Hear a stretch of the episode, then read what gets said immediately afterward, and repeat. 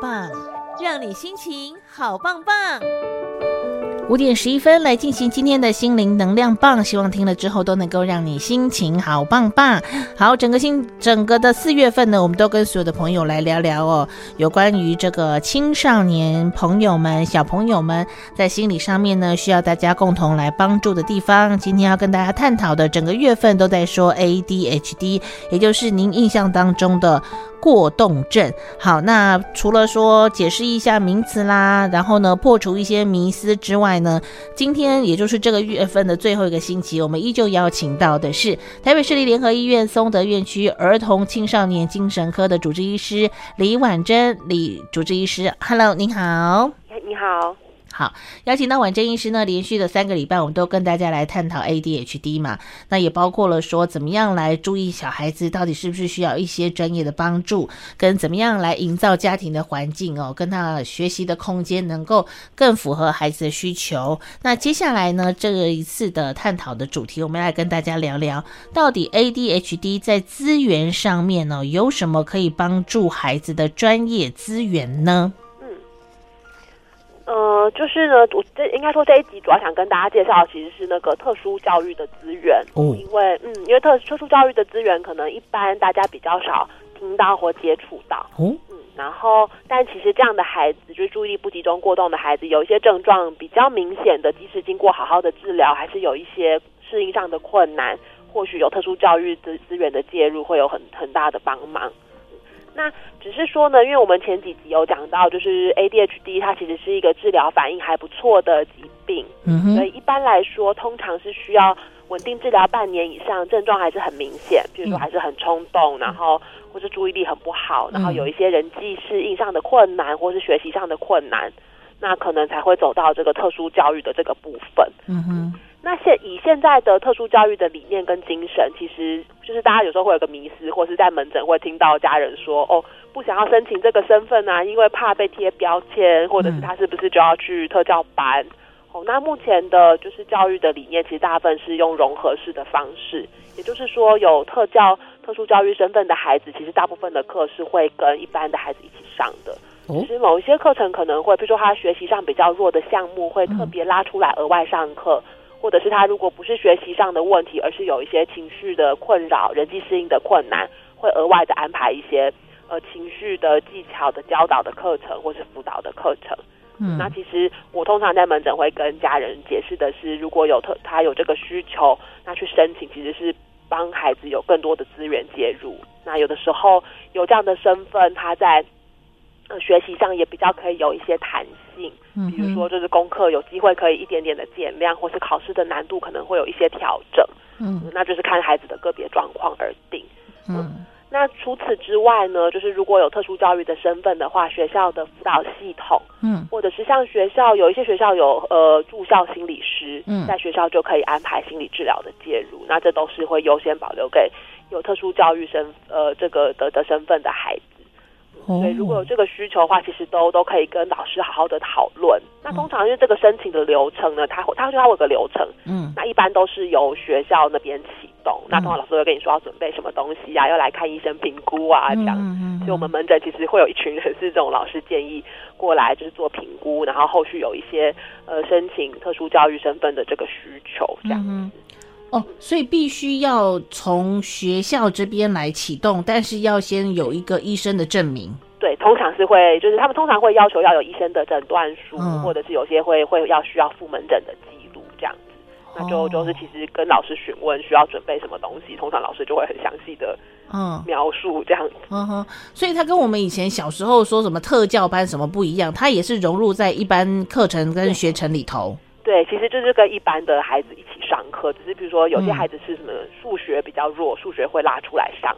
或者是学业没有问题的，但是那个跟人家相处啊、人际沟通、情绪嗯调控有问题的，会安排就是情绪技巧的教导额外的课程。哦，可能会有一两天突然要留下来一点一点时间，或者在中午休息时间会带孩子去谈一谈这样子。对，通常都会用中午休息时间，不太会额外留。哦，我想他们大概也希望就是孩子不要觉得这是额外的负担啊，或者什么的，通常都是用午休时间。哦，所以爸爸妈妈一样也是孩子留在原班级嘛，只是更多的资源跟更多的帮助，可以让他赶快步上轨道。是，哇哦，好，那可是接下来要问说什么？面对不同的专业建议，父母会有无所适从的机会，是这这什么意思嘞？嗯，就是说有的时候可能同一个孩子，就是不同的。就是说，老师观察的角度跟爸爸妈妈观察的角度或许有一些不同，或者是可能来看了医生，医生就是也说，哎，就是注意力不集中的问题啊，要治疗。但是可能医生的建议跟老师可能有时候也会有些出入。哦，对对对，我我猜想啊，就是说有的时候爸爸妈妈可能会，或是就到处问啊，然后或是问，就是哎，就自己的好朋友的小孩可能有在治疗啊，或者是怎么样啊，就是或许。不同的人都会给很多不同的意见，可能朋友也会给一些建议，或者是分享自身的经验。嗯，那我觉得不管怎么样，呃，当爸爸妈妈觉得不知道该怎么办好的时候，第一个重要的是一定要先对自己有一定程度的信心，因为孩子是自己的，嗯，所以自己一定是最了解孩子的人。嗯，哦，那如果。跟门诊的医生好好讨论，确实也觉得孩子的状况很符合 ADHD 的诊断，然后也治疗之后效果也很好，嗯、那一定要好好的持续治疗。嗯，那呃，这个建就是说那种很多不同的建议，有的时候很多建议是在于教养，就是说可能每个不同的角度对爸爸妈妈的教养可能会有很多不同的建议。嗯，那我我我自己觉得就是要接受这个建议，有的时候是困难的，一方面。改变本来就是一件不容易的事情，对。然后对爸爸妈妈来说，就是没有人天生就会当父母，很多人都是、嗯、对吗？就是就是生了小孩，然后才开始开始学习怎么扮演这个角色。没错，嗯，所以在一次一次的调整跟改变中，看到自己比较放松，也看到孩子的进步，其实慢慢的会越来越有信心。哦，所以要给自己信心，给孩子信心。对对对，然后如果有很多不同的建议的话，或许。先不用慌张，先想一想，先把它整理一下，然后就是找出最适合自己的。嗯、因为别人给的建议不一定一定是适合的。哦，慢慢的自己会知道自己最适合用什么方式来跟孩子相处。哦，那如果像您刚开始一开始讲的，就是医生的判定跟老师的感觉有落差，我应该怎么办嘞？呃，我我自己在门诊其实还蛮不算少遇到这个状况。对，那通常有落差，通常是其实比如说像有的时候是。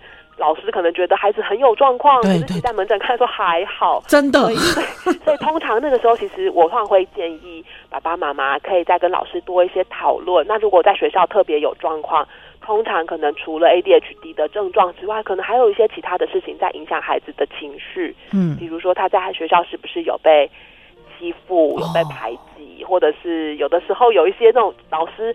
很认真，可真的比较严格。那有些孩子对很严格的老师反弹就很大。嗯，那那种那种时候可能都会需要，呃，就是一定就是有一些协调跟介入去处理孩子跟老师间的关系。比如说像之前讲的，像辅导师的介入，有的时候就蛮有帮忙的。嗯嗯嗯嗯嗯。哦，用老师让老师跟老师的语言去沟通。对对对。对呀。哦，因为真的常常就像刚刚医生讲的，老师都说你这个孩子有一点表达能力有点问题哦，好，去给医生看，医生没有啊，他很正常啊，他只是不想跟老师讲话而已。这其实是常见的，但是因为学校的情境，其实有时候需要更多的了解，才会知道孩子为什么在学校适应上特别有困难。哦，哇，当爸爸妈妈好难哦，不容易，对对对，真的好。所以呢，我们讲了一连串哦，连续四个星期都在跟你讲说怎么样帮助孩子。今天最后的一个问题跟最后的一个解答，我们留给你好了。我们怎么样来帮助这一群辛苦的爸爸妈妈嘞？嗯，就是像上应该是上礼拜就是有提到，就是其实有一些那种。呃，照顾者的互助团体，像上礼拜讲到的那个呃心动家族，嗯，那长庚的一位医师成立的一个社社群，这样子，嗯嗯，嗯，所以这样子就家长的互助团体是一个很能够得到支持的地方，对。对，嗯，然后除此之外呢，像是呃。蛮多诊所或者是有一些医院，那像我们医院也会不定期的开一些亲职教养的团体治疗，嗯哼，那就是这一类的，就是促进亲职技巧的方式，然后又是团体治疗的好处是你你会跟其他的呃有同样困扰的家长一起参加，嗯，所以就是、哦、团体治疗就是我们可能状况差不多，然后一同来上一堂课，没错，就会把就是状况差不多的人聚在一起，然后一起讨论怎么样促进跟孩子的沟通，怎么样调整跟孩子互动的方式。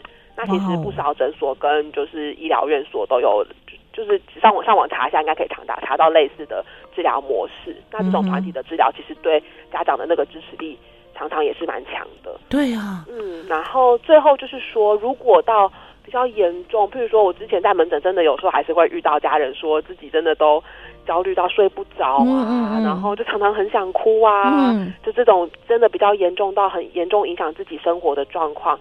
真的有需要的话，还是可以考虑到身心科做评估，或是做一些个别的心理咨商。嗯嗯嗯嗯，自己本身啦，是不是？对，就如果到就是比较严重的情绪的困扰，其实就真的真的有门诊还是有一些，嗯，本来是小孩来看的，后来看一看，妈妈也跟着过来看 这样子。对，我真的觉得爸爸妈妈好辛苦。这种事情如果发生在我们自己本身，我们当然可以想得通，可以理解，可以明白，可以愿意好好的接受治疗，对不对？嗯。可是问题就是发生是在孩子的身上，没错。他还这么小，他怎么可以理解说哦，为什么我要比别人多上一堂课？为什么我动不动就要吃药？这样对对。啊，为什么他可以这样，我不能这样？到底是为什么？嗯，是不是？好像为什么现在多了这么样的一个规范？那为为什么以前都不用？你得要花好多好多的心力去跟他解释说，其实这是为了你好啊。嗯，哇，然后又听不懂，然 后怎么到最后就觉得，哎，为什么进步的程度不如爸爸妈妈的预期？哇，这种失落的心好难过啊。嗯，然后也会背负很大的压力。对呀，对呀，哦，可是大家都是为了孩子好啦，所以有的时候真的要告诉自己不要急啦。嗯，对不对？然后刚刚讲这个团体治疗的的的，真的是一个很好的方式，就是你也看看别的爸爸妈妈怎么样跟这样子孩子相处。嗯，是啊，所以你看讲完了，我觉得不只是 ADHD，现在孩子在早疗方面的状况也都蛮多的哈。嗯，哦，就像刚刚刚刚有提到说那个专业资源的部分，嗯、就是我好像漏讲了一个，就除了学校的特殊教育的。介入之外，另外就是像现在的外面的心理治疗所跟诊所也有很多在做孩子的个别的心理治疗。那注意力不集中的过动冲动的孩子，其实很多时候会有情绪处理的困难，对，就比较冲动，然后真的那个情绪去呃调节自己的怒气啊这些能力真的会稍微弱一些。所以如果孩子有这样很严重的情绪困扰，其实个别的心理治疗师是会有帮忙的。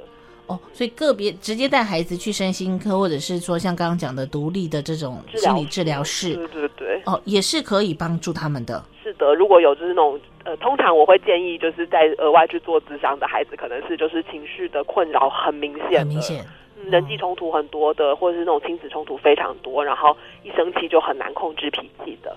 嗯嗯嗯，哇。好，所以你看讲了整个这星期都在跟大家谈 ADHD 哈，告诉你说这是一个什么样的症状，其实有机会可以让孩子越来越好。透过药物的控制，他依旧也能够步上同样的这个学习的管道，然后让他找到他这个年龄层应该要有的成就感嘛，是不是？对，对啊，好，然后透过一些正常的运动疏解一些精力，孩子同样也能够慢慢的越来越冷静。啊，重点是你愿意要让他可以来接受这样的专业治疗啦，是，对不对？现在我相信爸爸妈妈肯让孩子治疗的比例应该已经很高了哈。是，真的，我觉得社会一直在进步。对啊，以前都会说，哎，我孩子才没有病呢，你孩子才有病。对，对，现在不是，现在我们都说都是为了孩子好，吃药其实不见得是伤害他，有的时候是让他愿意冷静，提升他的专注力，他愿意学习之下，才能够慢慢去找到那个。呃，真正可以学习的成就跟快乐嘛？是的。好，最后了，整个月份我们就嗯，医师，你还有没有什么想要跟呼吁跟提醒大家的地方呢？呃，就是呼吁哦，嗯，应该说，我觉得可或许我比较想要给的是鼓励。嗯、我想象听众可能比较多是家长嘛，对。那我我觉得家长其实是需要被鼓励的，不管是呃。还在犹豫要不要带孩子来看医生的，或者是已经来看了，但是有吃药有进步，但是还是觉得还是有进步空间的。就是不管怎么样，就是就是爸爸妈妈就是能够带能够来看医生，已经是鼓起很大的勇气。对的，嗯，那如果开始治疗了，就是鼓起了更大的勇气，也愿意让孩子试试，愿可以尝试开始治疗。所以就是，就算效果一开始没有非常的好，嗯，都都要先告诉自己，自己已经。很努力了，也带了孩子来。嗯、那有的时候给自己跟给孩子一些时间跟空间，对，或许在某一天突然就会看到意想不到的成果出现。是真的，给自己跟给孩子一点时间跟空间。嗯，在有一天你会突然发现说，哎，他进步好多哦。对，是不是？对。那也不要告诉自己说什么东西就是睡睡了一觉起来就都会好，没有那种事啦。对对，就是一点一滴的累积，是一点一滴慢慢累积，你要去发现那个一点一滴，你就会开心很多。嗯 是不是？哇，还是那句老话，大家真的都辛苦了。